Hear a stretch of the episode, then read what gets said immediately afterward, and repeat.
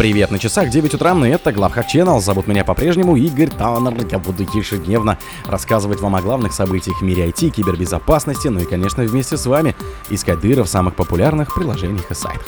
Сотни сайтов-клонов перенаправляют посетителей на китайские горные сайты.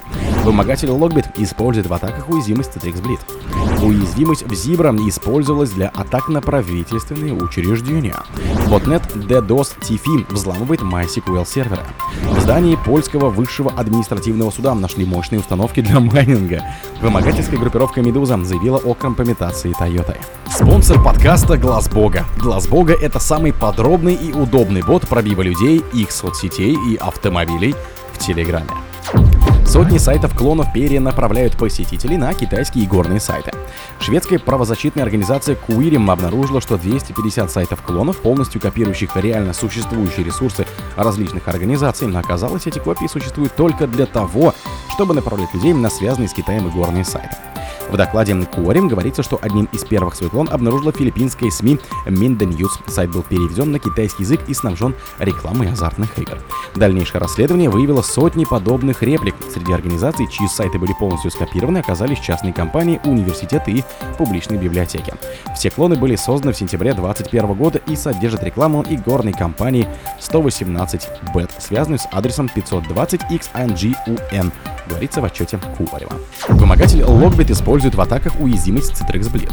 Ибо эксперты предупреждают, что вымогательская группировка Logbit использует общедоступные эксплойты уязвимости Citrix Bleed для атак на крупные организации, кражи данных и шифрования файлов. Разработчики Citrix выпустили патч для этой уязвимости более месяца назад, однако в интернете по-прежнему можно обнаружить тысячи устройств уязвимых перед этой проблемой.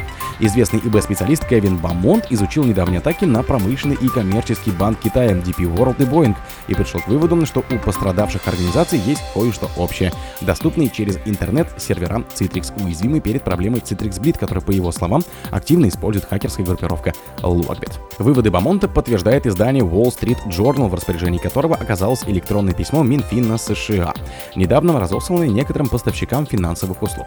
В документе упоминается, что именно Logbit ответственна за кибератаку на ICBDC и взлом был осуществлен с помощью уязвимости в Citrix Bleed. Уязвимость в Zimbra использовалась для атак на правительственные учреждения.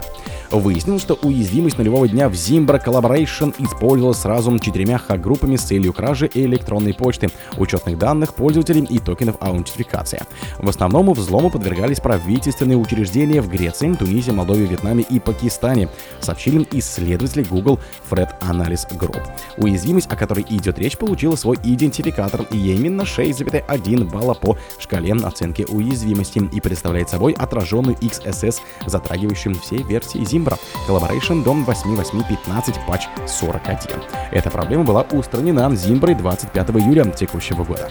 Успешная эксплуатация проблемы позволяет выполнять вредоносные скрипты в браузере жертвы, предварительно вынудив ее перейти по специальному URL-адресу, который инициирует XSS-запрос к Zimbra и отражает атаку обратно к пользователю.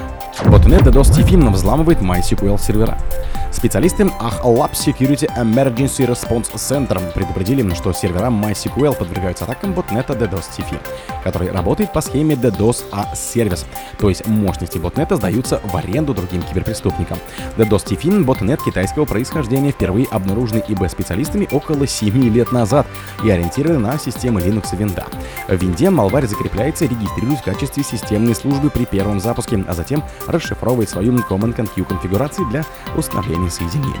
Вредонос составляет профиль зараженного хоста и отправляет данные, такие как частота и количество ядер процессора, информацию о языке, версии винде, скорости сети и так далее на свой управляющий сервер.